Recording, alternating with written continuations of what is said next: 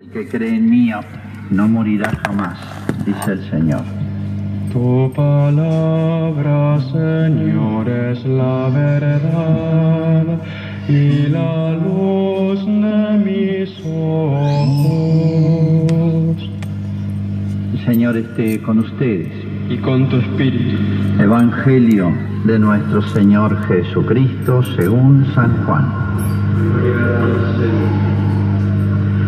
Había un hombre enfermo, Lázaro de Betania, del pueblo de María y de su hermana Marta. María era la misma que derramó perfume sobre el Señor y le secó los pies con sus cabellos. Su hermano Lázaro era el que estaba enfermo. Las hermanas de Lázaro enviaron a decir a Jesús, el que tú amas está enfermo. Al oír esto, Jesús dijo, esta enfermedad no es mortal, es para gloria de Dios, para que el Hijo de Dios sea glorificado por ella.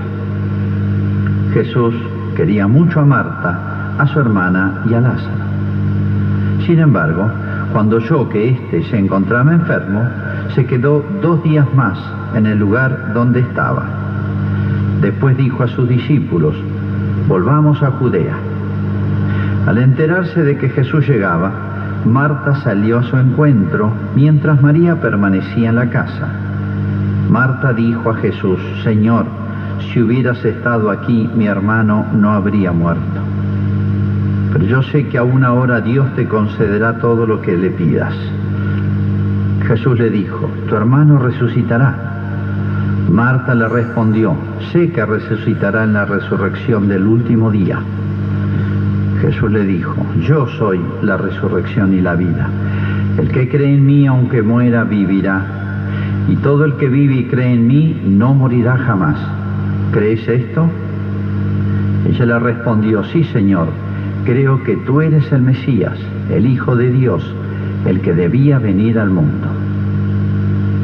Jesús, conmovido y turbado, preguntó, ¿dónde lo pusieron? Le respondieron, ven Señor y lo verás. Y Jesús lloró. Los judíos dijeron, ¿cómo lo amaba? Pero algunos decían, este que abrió los ojos del ciego de nacimiento, ¿no podía impedir que Lázaro muriera?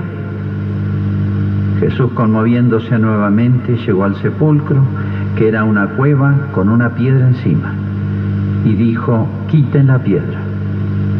Marta, la hermana del difunto, le respondió, Señor, huele mal, ya hace cuatro días que está muerto. Jesús le dijo, ¿no te he dicho que si crees verás la gloria de Dios? Entonces quitaron la piedra y Jesús, levantando los ojos al cielo, dijo, Padre, te doy gracias porque me oíste. Yo sé que siempre me oyes, pero lo he dicho por esta gente que me rodea para que crean que tú me has enviado. Después de decir esto, gritó con voz fuerte, Lázaro, ven afuera. El muerto salió con los pies y las manos atados con vendas y el rostro envuelto en un sudario.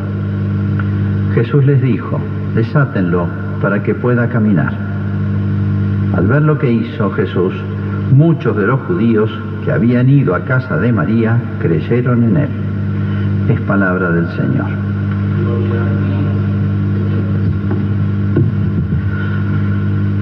Días atrás, en tantas, tantos programas de radio, de televisión, de opinión, todo el mundo opina, no solamente se dan tantos informes, eh, datos de todo el mundo, eh, consejos, protocolos, etcétera. Bueno, todos mezclan opinión. Siempre opinamos de todo, ¿vieron? De mecánica, de, de economía, de política, de religión, de, de todo. Bueno, pero decía un periodista argentino, Alfredo Leuco, retomando una afirmación de un eh, profesor de historia muy conocido en Italia, especialista en temas de América, llama Sanata, decía esta frase, esto no es un problema de ideología ni de oraciones y religión. Este problema no se va a resolver con eso. Esto se va a resolver con ciencia y trabajo mancomunado, o sea, con la técnica y la tecnología y la ciencia moderna y la, la colaboración, cooperación de todos. Fíjense cómo opone cosas que no hay que oponer. Y tremendo la exclusión que hace. Esto no se resuelve con ideología, totalmente de acuerdo. La ideología es una, no es momento de explicarlo, pero la ideología es toda una construcción mental separada de la realidad, que es uno de los grandes males del siglo XX-XXI. Pero dejemos de lado ese tema. Esto no se como siendo acá no tiene nada que ver la fe, la religión. Y en otro programa, porque he escuchado muchas cosas parecidas, eh, haciendo referencia a que en la antigüedad cada vez que habían epidemias, eh, la iglesia que estaba más presente, o mejor dicho, estaba más viva la fe en el pueblo, en las ciudades europeas, pueblitos o grandes ciudades, hacían rogativas, procesiones y se vieron muchos milagros. Voy a contar uno al final. Bueno, tomando ese tema, uno de los periodistas también, Wiñaski, decía, eh, en esa época, claro, se resolvía con religión porque había ignorancia de las ciencias médicas y de toda la tecnología moderna que tenemos para resolver estos problemas. ¿eh? Bueno, ¿qué decir de todo esto? Que esto es un problema sanitario, obviamente. Casi diría que inmediatamente es un problema de cuestión de salud, de salud pública. Eh, acá que intervengan los profesionales y opinen. Que esto trae aparejado un problema económico, obviamente. También se está planteando mucho la parálisis económica en la producción, en la distribución, hasta en el ámbito financiero, por más que existan tantos sistemas digitales para poder hacer este, trámites bancarios, etcétera, pero se paraliza este, el, movimiento de, de, un país, el movimiento económico. Que hay un problema demográfico, sí. Recién ahora se empieza a comentar del mal de América, de las megaciudades. Santiago, Buenos Aires, obviamente. Santiago, San Pablo, Lima, México, ciudades gigantescas, hacinadas, donde el contagio va a ser casi imposible de evitar. Pero esto es un problema demográfico, de política, que tiene 150 años o 200 en nuestro país. Pero tampoco es mi tema. Espero que se lo planteen los políticos. ¿Qué es un problema político? Sí, esto va a desequilibrar los grandes bloques de los grandes poderes mundiales. Y sí, fíjense que China y Estados Unidos están siendo protagonistas en padecer este mal un paso de China a Estados Unidos. ¿Qué va a pasar después de esto? No sé. Pero bueno, el primer punto que quiero remarcar acá es que esto es un problema teológico, también económico, también de sanitario, también político, etcétera, pero es y abarcándolo todo un problema teológico, o sea, un problema religioso. Ya el domingo pasado meditábamos cómo hemos olvidado demasiado y hemos pretendido falsamente sustituir por la ciencia la explicación de lo que pasa en el mundo, en el universo. Y nos hemos olvidado que el autor principal de lo que pasa en el mundo, el gobernante que está por encima de todos, las leyes de la naturaleza, no digo de las decisiones humanas, de los grandes centros de poder, aunque haya, aunque hubiera, por hipótesis, un poder que manejara en el mundo todas las naciones, todas las actividades, la cultura, los medios, la economía, la política, las Fuerzas Armadas, etcétera, Dios sigue estando infinitamente por encima de todos. Es un tema que está expresamente soslayado, ninguneado, como se dice ahora. Hemos eliminado a Dios del mundo, falsamente. No es que la ciencia haya desplazado legítimamente la explicación de las leyes de lo que pasa en el mundo. La explicación última es el creador de este mundo, el que creó este universo tan maravilloso, que incluye al hombre y los ángeles, es el que gobierna este mundo. Por eso, acá el tema principal, podemos decir, es qué está queriéndonos decir Dios con este fenómeno no habitual, no normal. ¿Y, cómo me animo a decir que este, es como si Dios quisiera levantar la voz o intervenir de una manera más perceptible y visible, porque Dios está operando siempre. Si Dios dejara un instante de pensar y de querer, por así decir, las leyes de la naturaleza, el cosmos volvería a la nada. No es que no le daría independencia eh, o que se transformaría todo en una especie de caos. No, vuelve todo a la nada, porque sin Dios que lo sostiene, vuelve todo a la nada. ¿Por qué venimos a decir que algo, algo nuevo, algo especial está diciendo Dios? Yo diría por dos cosas. Esto es una verdadera guerra mundial. Fíjense, se habla de cuidar la naturaleza mucho, pero hemos olvidado un tema, que nos tenemos que cuidar de la naturaleza también, porque la naturaleza también está sometida a las fuerzas del mal. Puede estar sometida, ¿sí? Y en este caso, no tengan dudas que es así. Entonces es una especie de guerra mundial contra la naturaleza, es una paradoja esto. ¿Eh? Tanto hemos divinizado la naturaleza y ahora, y digo mundial como no la ha habido ninguna guerra, porque las famosas guerras mundiales, la del 14, la del 39, abarcaron apenas grupos de países, no todo el mundo. Entró en beligerancia. Ahora probablemente no hay país que se salve de esta pandemia. ¿eh? Así que es un fenómeno tan universal. Y por otro lado, hay como una especie de contraparte, contrapartida de esto. Em, yo hace rato, y se lo he comentado a muchos, eh, se veía en el mundo como una especie de calma chicha, como dicen los marineros, una calma que procede de una tempestad. En el mundo las fuerzas del mal avanzaban, primero estaban globalizadas. Fíjense, un ejemplo que hemos vivido todo es toda esta ideología del género, está absolutamente universalizado, no hay países que no lo afecte y cómo ha destruido lo poco que quedaba, no digo de la familia, sino del ser humano. Un mal globalizado tan grave, tan profundo, y yo diría con voces tan audaces que se atrevían contra el cielo. Yo digo, esto Dios no lo puede dejar así. San Agustín decía, Dios no puede permitir mucho tiempo males sociales, públicos, porque los buenos, la gente sana, que a lo mejor no tiene tantas defensas, no tiene argumentos, etcétera, eh, para responder a eso puede quebrarse y puede pensar que lo malo es bueno, o que no es tan malo, o que no está equivocado, o que todo lo que enseñó Jesucristo ha sido un error, o una persona que hizo bien en su tiempo, pero ahí se acabó. Primera cuestión entonces, esto es un tema teológico, religioso, en que tenemos elementos para discernir ¿Qué nos está queriendo decir Dios con esta manera de obrar? Con esta manera de hacerse perceptible, visible. ¿eh? Es lo que llamaba la Sagrada Escritura. Esto ha pasado muchísimas veces. Quien esté familiarizado con el Antiguo Testamento, por ejemplo, hay una palabra técnica que les recordaba el domingo pasado que es la visita de Dios. Cuando se habla en la escritura la visita de Dios, lean los profetas, por ejemplo, muchas veces habla, Jesús también, esa visita a Dios significa una especie de presencia eh, donde Dios este, opina.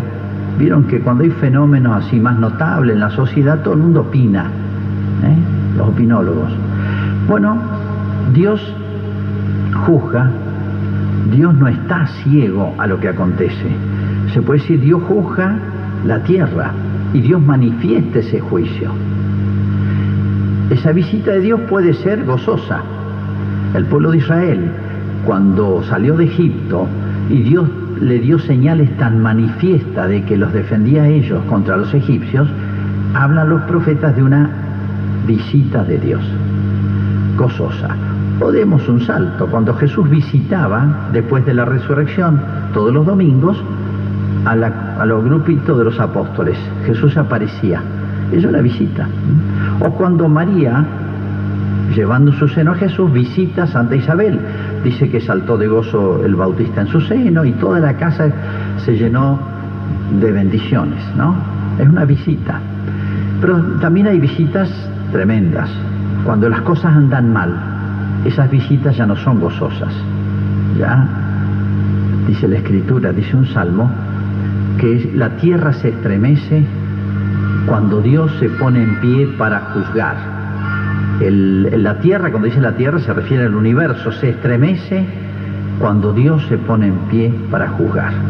Es hermosa la frase poética, pero piénsenla.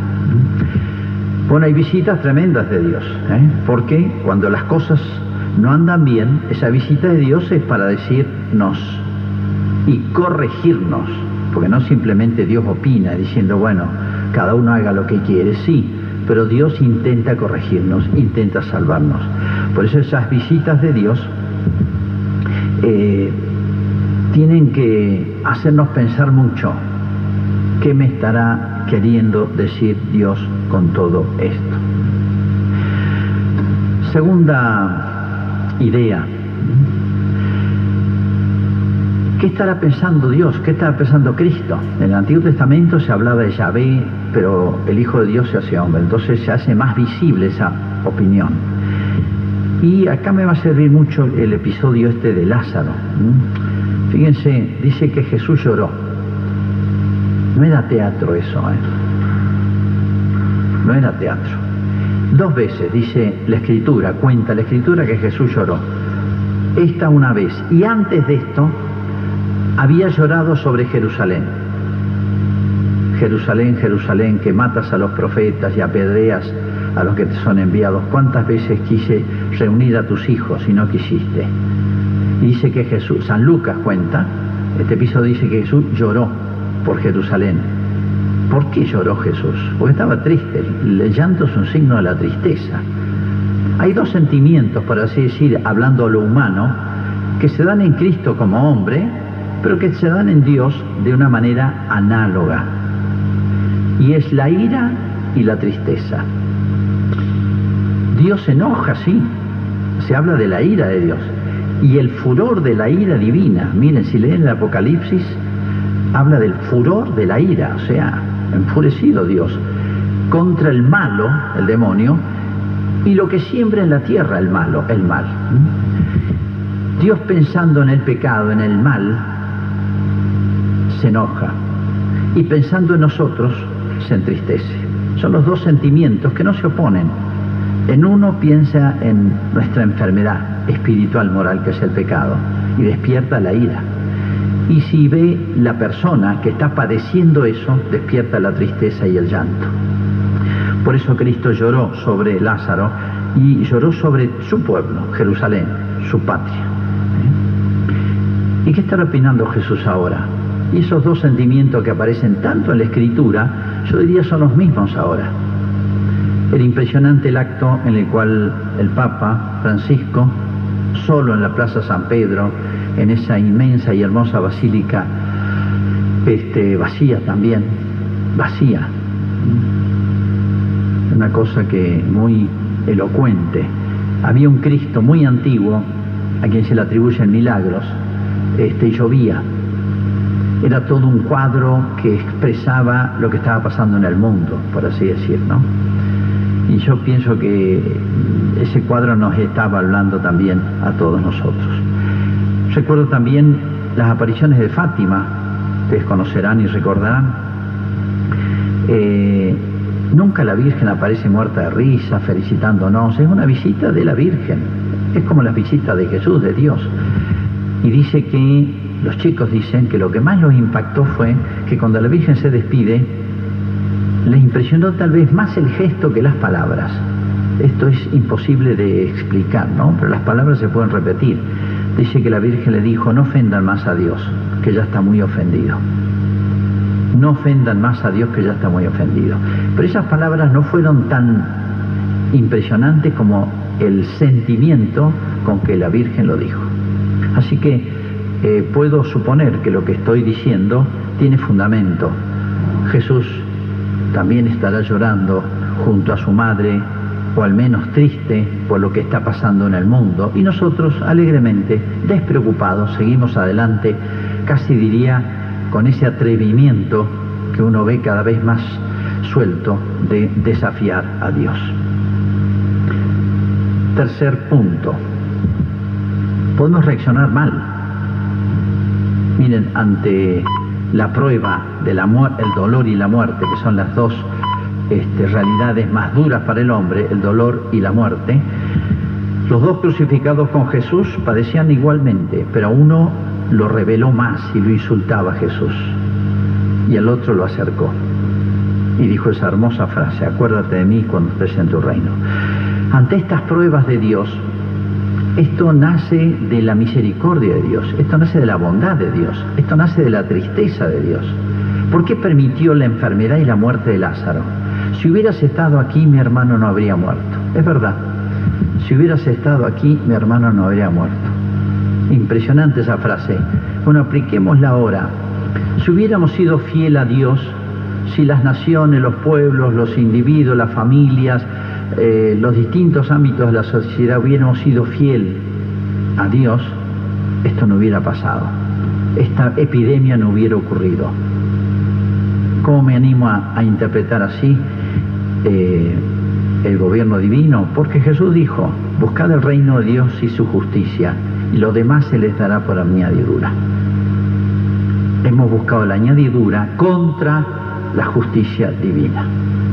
Buscad el reino de Dios y su justicia, lo demás se les dará por añadidura. Sepan todos que acá, cuando se busca el culpable, si son los laboratorios chinos, que es el comienzo de una guerra nueva a través de virus, de bacterias, la guerra bacteriológica. Si es eso, no sé si lo inventaron los yanquis, los ingleses, circulan de todas las opiniones. Pero ciertamente esto lo permitió Dios, ¿no? Y esto lo permitió Dios para corregirnos. Se llaman castigos, esa palabra no nos gusta escucharla hoy, aunque la aplicamos por todos lados e injustamente. Castigos medicinales se llama. Y estos castigos medicinales nacen de la misericordia de Dios, o sea, quiere hacernos reaccionar. De golpe nos queda, nos deja, por así decir, coartado todas esas libertades de perdición que el mundo está viviendo hoy obligatoriamente. Estamos haciendo una especie de cuaresma obligada, aunque no queramos. ¿eh? Pero ¿qué es lo que quiere Dios con todo esto? ¿Descargar su ira como uno descarga un enojo? No, de ninguna manera. Quiere corregirnos porque está preocupado, porque sabe dónde desemboca esto, en qué termina esto para el ser humano. Les voy a leer algunos textitos, hay miles, y les voy a leer no los más fuertes, de los profetas. Lean el profeta Amós. El profeta Amós es el primero de los profetas que tenemos textos de él y que habla Israel ya muy alejado de Dios y corrompido antes de sufrir las grandes penalidades de los destierros. Amós, profeta Amós, Antiguo Testamento. Dios ha aprobado, ha castigado al pueblo para que reaccione. Pero fíjense lo que le dice Amós. Los profetas eran inspirados por Dios. Falta el pan, el pan en todos vuestros lugares. La comida, es terrible cuando no hay que comer. Y no os habéis vuelto a mí, dice el Señor.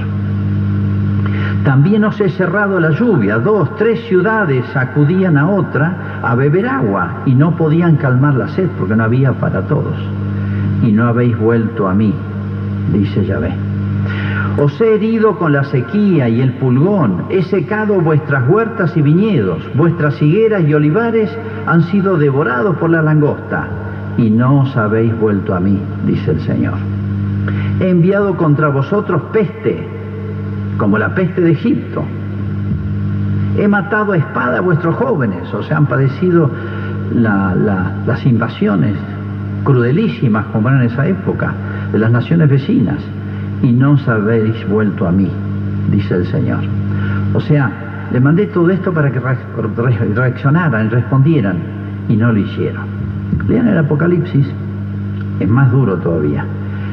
Ahí donde habla de cuando la humanidad este, se revela contra Dios, recuerden que es un libro de historia, el Apocalipsis, y dice en el capítulo 9, dice, no se convirtieron de sus asesinatos, ni de sus hechicerías o falsa religión, ni de sus fornicaciones, ni de sus rapiñas. Y hay otro texto más impresionante todavía, que espero que no lo reeditemos o no se esté refiriendo a nuestros tiempos. Apocalipsis 16. Ante la cuarta, quinta y séptima plagas, que van surgiendo de las copas, ven, es todo un lenguaje simbólico, está en el Apocalipsis, capítulo 16, dice así, no obstante, después de esta cuarta, quinta y séptima plaga, epidemias que manda Dios sobre el mundo, no obstante, los hombres blasfemaron de Dios. En vez de convertirse, peor, blasfemaron de Dios, insultaron a Dios. O sea, estas pruebas nos pueden hacer mal, mucho daño. Pero eso es por nosotros, no por Dios. Finalmente, ¿qué es lo que hay que hacer? Lo contrario de lo que, lo, que admiraba este, Leuco de esta frase de Sanata, de este italiano, exactamente lo contrario. Justamente esto se resuelve poniendo todos los medios sanitarios, este, económicos, políticos, etcétera. Obviamente hay que hacer todo lo humano, obviamente hay que hacer todo lo humano, pero sabiendo por qué ocurren estas cosas, lo que yo le decía al principio, de dónde viene, qué fin tiene, qué sentido tiene, que esto lo sabe el que tiene fe, sabe que hay otros remedios, y yo diría, y más eficaces, y más eficaces todavía, es rezar. Voy a contar dos anécdotas simplemente, dos hechos históricos. Uno de Moisés, está en la Sagrada Escritura, cuando Moisés saca al pueblo de Israel de Egipto, bueno, en el camino se enfrenta con un pueblo vecino, Amalek. Y bueno, Israel no era un pueblo guerrero, tiene que defenderse y combate contra otras tropas. Moisés no combate, va a una colina, un cerro, y reza. Y dice que cuando Moisés rezaba, ganaba Israel. Cuando Moisés, cansado, porque el combate duró todo el día, dejaba de rezar, bajaba las manos, vencía a Amalek. O sea, la oración de Moisés era la causa del triunfo de Israel. Ese es el lugar del sacerdote. Moisés es figura de Cristo y es figura del sacerdote. Cuando el sacerdote reza, triunfa Israel. O sea, se vencen estos males. O sea, ¿tiene o no tiene fuerza la oración? Y la oración del sacerdote tiene mucha fuerza. Pero no es solamente la oración del sacerdote que ciertamente ocupa un lugar especial, es la oración de todo el pueblo. Y acá cuento otra anécdota, podría contar muchísimas y en otras oportunidades lo haré. Siglo VI, Papa San Gregorio eh, Magno, un hombre extraordinario. Hay una epidemia, en la antigüedad había muchísimas epidemias. Había una epidemia tremenda en Roma y bueno, ¿qué es lo que tenía la iglesia desde hacía tiempo, ya siglos? Unas oraciones especiales para pedirle a Dios para que cesen las epidemias. Esas oraciones todavía existen y las estamos haciendo. Bueno, ¿qué hacía el pueblo? Y hacían procesiones penitenciales, iban descalzos, rezando por las ciudades, por los distintos lugares de la ciudad. A veces llevaban el Santísimo, como hizo el Papa ayer, ¿no? Bueno, hacen eh, siete o nueve días de rogativas y ocurrió esto. Al llegar de vuelta a, un famoso monumento que es la tumba de un emperador romano, Adriano, una tumba gigantesca, que ha sido, nunca la hizo para su sepultura, pero no fue usada para sepultura, se usó para muchas cosas, ¿no? Pero es un monumento fantástico, enorme. Eh, toda la gente vio, a esta procesión encabezada por San Gregorio, que allá arriba del mausoleo de Adriano vieron un ángel que envainaba la espada, como diciéndose esa la peste. Porque Dios usa a sus ángeles para este tipo de cosas. Dios envía a sus ángeles, son como ministros de Dios. Así como el demonio puede, eh, un tema que ya lo desarrollaré, así como el demonio puede usar las criaturas en contra del hombre, que es lo que está haciendo ahora, Dios contrarresta eso, no personalmente, sino a través de sus ángeles. Bueno, vi un ángel envainando la espada. El que ha podido visitar Roma, y si no, búsquenlo por Google, busquen Castel Sant'Angelo. En ese lugar después se hizo una imagen enorme, no sé si tiene seis metros, la hizo Miguel Ángel, bellísima, del ángel San Miguel, el arcángel San Miguel envainando la espada. Arriba de la tumba de Adriano, hoy pueden ver esa imagen hermosísima de un ángel, San Miguel, envainando la espada. Y hoy se llama Castel Sant'Angelo, Castel, castillo del Santo Ángel, porque ahí vieron el cese de la epidemia. ¿Y cómo lo consiguieron? ¿Con grandes medios técnicos, científicos? No, habrán usado la medicina de la época, pero sobre todo se enmendaron, se revisaron, hicieron un examen de conciencia, que es lo que Dios ve, ve los corazones.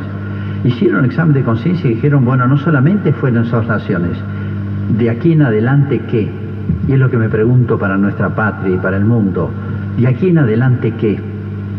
La Virgen en Fátima dijo, Dios mandó la Primera Guerra Mundial que fue atroz por los pecados del mundo. Y dijo así, en Fátima, en el año 17, si el mundo no se convierte, vendrá una guerra peor. Si el mundo no se convierte, vendrá una guerra peor. Segunda Guerra Mundial. Y usando la misma lógica, yo digo, después de la Segunda Guerra Mundial, ¿el mundo se convirtió? No, se ha vuelto peor. Por eso era de esperar esto o cualquier otra cosa, no sé qué puede venir, pero Dios no puede callar. Pero estamos a tiempo, podemos reaccionar, como ha ocurrido tantas veces en tantos pueblos, naciones, y sacar fruto, como el caso de Lázaro. Fíjense cómo termina el Evangelio y dice, y muchos creyeron en él. Le reprochaban a Cristo, si hubieras estado aquí, si hubiéramos sido fieles a Dios, si nos hubiéramos enmendado después de la Segunda Guerra, esto no hubiera pasado. ¿eh? O sea, nosotros somos los que desatamos esta epidemia de alguna manera con nuestras malas acciones. Pero estamos a tiempo. En la Argentina decimos, estamos a tiempo para tomar precauciones y no padecer como Italia, ya con, con, la epidemia adentro. Estamos a tiempo para pararla. Y yo le diría, ojalá que pudiera decirlo a toda la humanidad, estamos a tiempo para que convencer a Dios de que vamos a cambiar individualmente, como familia, como pueblo, como patria, cada nación por su lado de sus cosas, y que esto nos termine haciendo bien. Vamos a hacer ahora nuestra profesión de fe. Creo en Dios, Padre Todopoderoso, y en Jesucristo, su único Hijo, nuestro Señor